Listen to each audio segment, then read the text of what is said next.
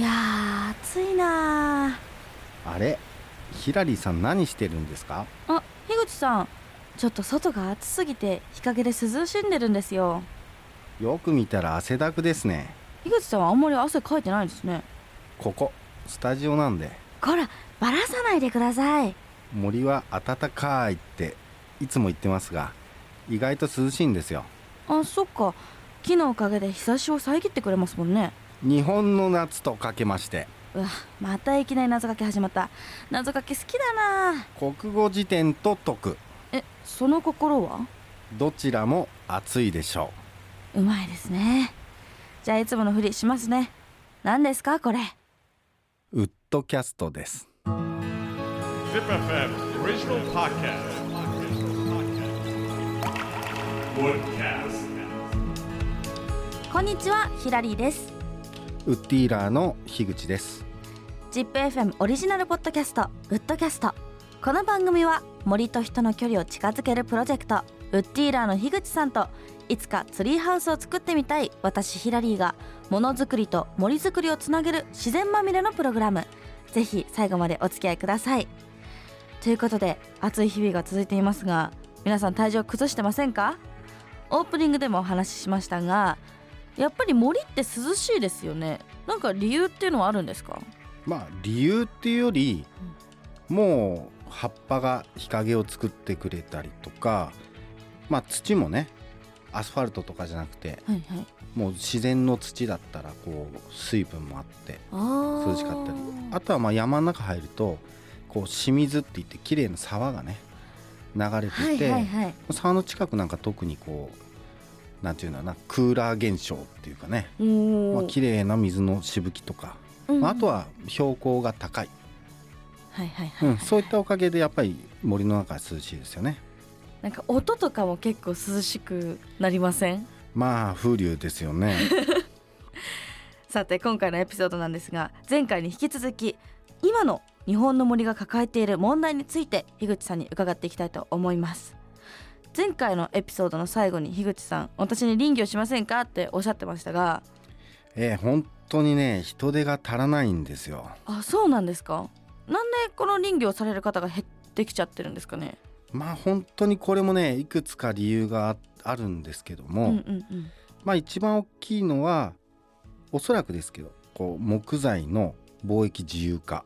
もう貿易自由化。これで外国から大量に木材が入ってくることによって国産材の需要が減りましたと。あ前回もねその話しましたよね、だから、まあ山の木が売れない。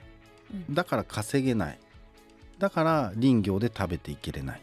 あー。こういった時代がねほんとちょっと続いちゃって一番大きい理由の一つ。うん。で次にまあ住宅もこうだんだん洋風化っていうことではいはい。壁の中にどんどんこう木が入ってっちゃってあーそっか見えない。見えなくなってっちゃったからうんうん。まあどういう木でもいいっていうかね、まあ、日本の木じゃなくても良くなっちゃったっていう、なるほどね、まあ、それはもうねどうしようもないですね。うんでマンションとかも増えてこう和室。和風の部屋もなくなってっちゃったと。確かに。私の家も和和室がないです。まあ、こういうのも本当にね時代の流れであ変わってっちゃった、まあ、あとは 3K 3K って何ですか？きつい。汚い。危険。そんなのあるんですか？で 3B ならわかるんですけど。3B って何ですか？わかんないですか？あの付き合っちゃいけない 3B っていうのがあってあの美容師バンドマン、うん。バーテンダーっていう。私は好きなんですけどね結構。まあ。そういうのがあるんですよ、うん。なんかいろいろあるような気がしますけど 3K っていうのがあるんですね、はい。汚い危険。危険。あときついか。えこの林業のお仕事っていうのは結構きついんですか？そのさ K にも入ってますけど。まあえっときついっていう言い方あるんだけど、うんうんうん。やっぱりね一番大きい要因としては、うん。もうこの天候に左右される。あーそっかそ雨。そもそも自然が相手なんで、うんうん。大雨が降ったらまあ木を切れないとかあと雪。はあ雪。雪が積もっちゃうと枝葉にね雪がバッと積もっちゃうとこう切る時に重たくなっちゃってうまく倒せないとか。なるほどね。で倒した時に雪がドーンと自分にうん落ちてくる、危ないですね確かに。あとはねまあ冬時期が一番その切る時の旬なんですけど。あ旬とかあるんですか木に？そう。秋の彼岸から春の彼岸まで、これがね木木がこう水を吸い上げる力がもう一旦収まるんですよ、あじゃあ夏は違うんだ。そう。夏切りっていうのはあんまり旬としては良くない。へー。良くないっていうこともないんだけど、うんうんまあ今年中切ってるからね。だけど本当にいいものを求めようと思うと、まあ、冬切りっていうことで。ん。でただね冬もね木が凍っちゃうんですよ。あ凍る。マイナス10度ぐらいとかね普通になっちゃうんで。結構寒くなりますね。そうそうそうそうまあ、そういったことも、まあ、ちょちょっとそのきいわゆるきつさっていう意味でいけば、うんうんうん。まあ、大変かなって。寒いから手がかじかむとかね、はいはいはい。なんかあったりするけどただねえーっとそれもそうだしあとはまあ現場作業する場所がうんうん。傾斜地。ちょっと坂がきついとかね。うんうん。あとはまあえっとズバリ商品。林業で扱う商品っていうのは、まあ、いわゆる丸太原木なんで、これがねやっぱ重たいんですよ。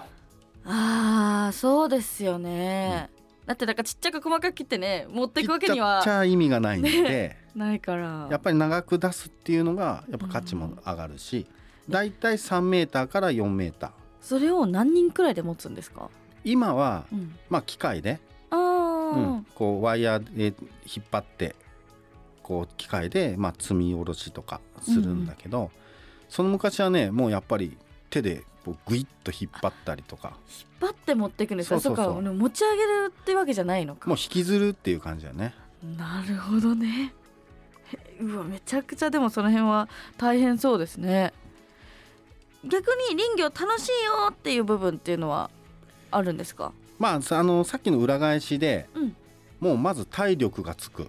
うんうんうん、汗をかいたら飯がうまい。そこれいいですよね。あとはまあロケーションですよね、うん。職場の環境ロケーション、まあ、この景色がいいっていうのとか、うん。まあ、空気がうまいとか。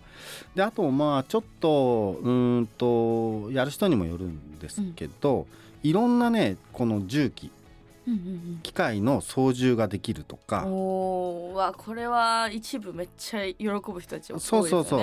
であとねえっと大きい木どでかい木を切るっていうのはうんなかなかエキサイティングで。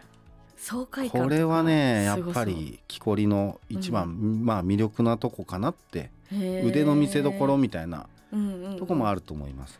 でも達成感とかすごそうですよね、うん。すごいスッと息を切るってなると。俺が切ったぞみたいな。うんうんうんうんであとまあもう一個ちょっとえーっと哲学的っていうのかな。はいはい。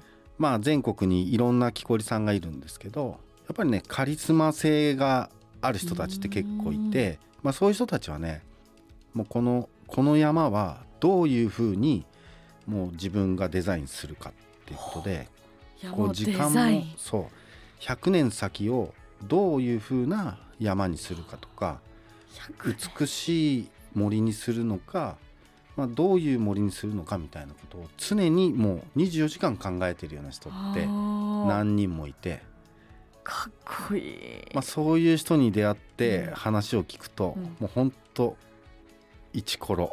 へえ。影響されちゃう。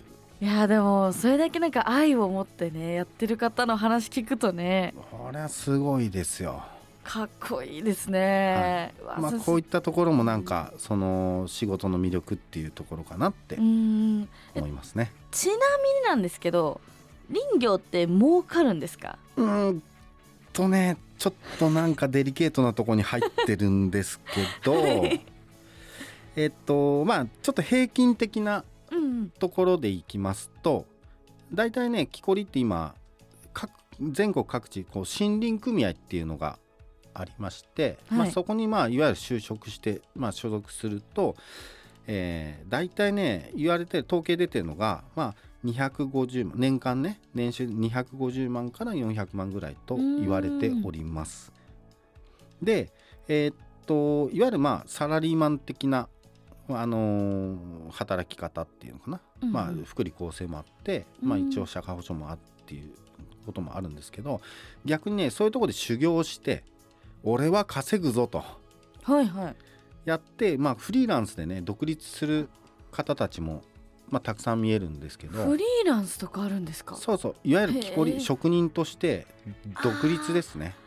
はいはいはいはいはい、気の合う仲間とか、まあ、うんうん。チームでかちっちゃな会社を作るとか、うんうん。まあ、そういう形であの稼ぐっていう方法があってそういう人たちだと、まあ、1000万以上年収1000万以上稼ぐ方も、まあ、何人も見えると。1000万。はい、で中には、うん。まあ、聞いた話ですけど、うんうんうん若い子で稼ぐぞの象徴としてうん。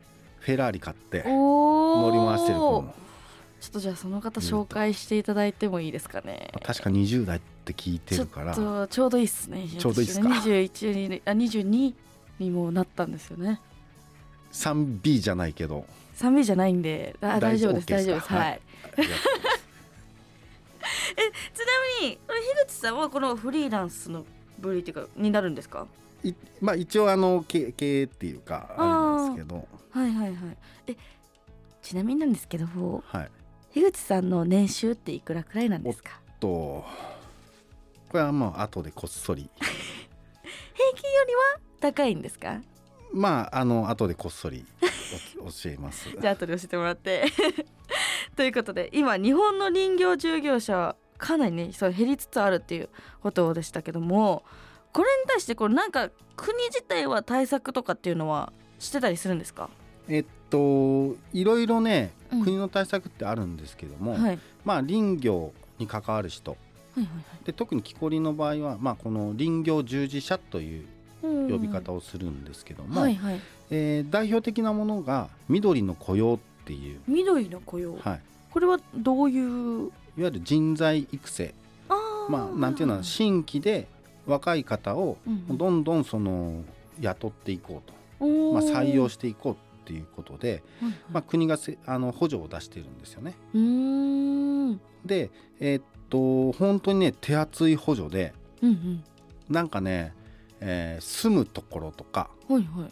あとまあいわゆる森林組合に、まあ、就職していくんですけども、はいまあ、そういったところが、まあ、経営が困難にならないようにもう継続的にねずーっともうなんていうの雇用できるようにっていうことで、えーまあいわゆるき基本給の何割かを、まあ、補助したりとか、あとは、えっとまあ、いわゆるそのフリーランスで独立した方たちも、まあ、なかなかその経営的にもうまく、ね、スタートでいかないっていう時もあったりするんですけど、まあ、この緑の雇用の制度を使うことによって例えばまあ服とかヘルメットとかチェーンソーからチェーンソーのブーツとかまあ、そういうその作業にどうしても必要なものっていうのは、まあ、そういうあのサ国からのサポートを使って、えー購入したりとか、まあ、そういうところもあるしあとはやっぱりねかなり、えーっと危険な作業って多いんですよ。そうですよね。えっと、やっぱりね全産業の中でうん。労働災害事故っていうのが、うん。やっぱり一番高いのが、まあ、林業なんですけどただもう今はねほとんどねあの安全に安全にっていうことをやってまして、まあ、そういう怪我とかっていう報告、まあ、重大事故っていうのはあんまり僕の方には聞こえてはこないんで、安全にやってる。まあ一緒にやってる人たちもあの安全にやってるから、まあ、そういった危険はだいぶなくなったなっていうのはあの確認してるんですが、えっとまあ、そういったところに対してのその安全教育だったり、まあ、そういったところにも、まあ、しっかりと予算を入れて教育していると。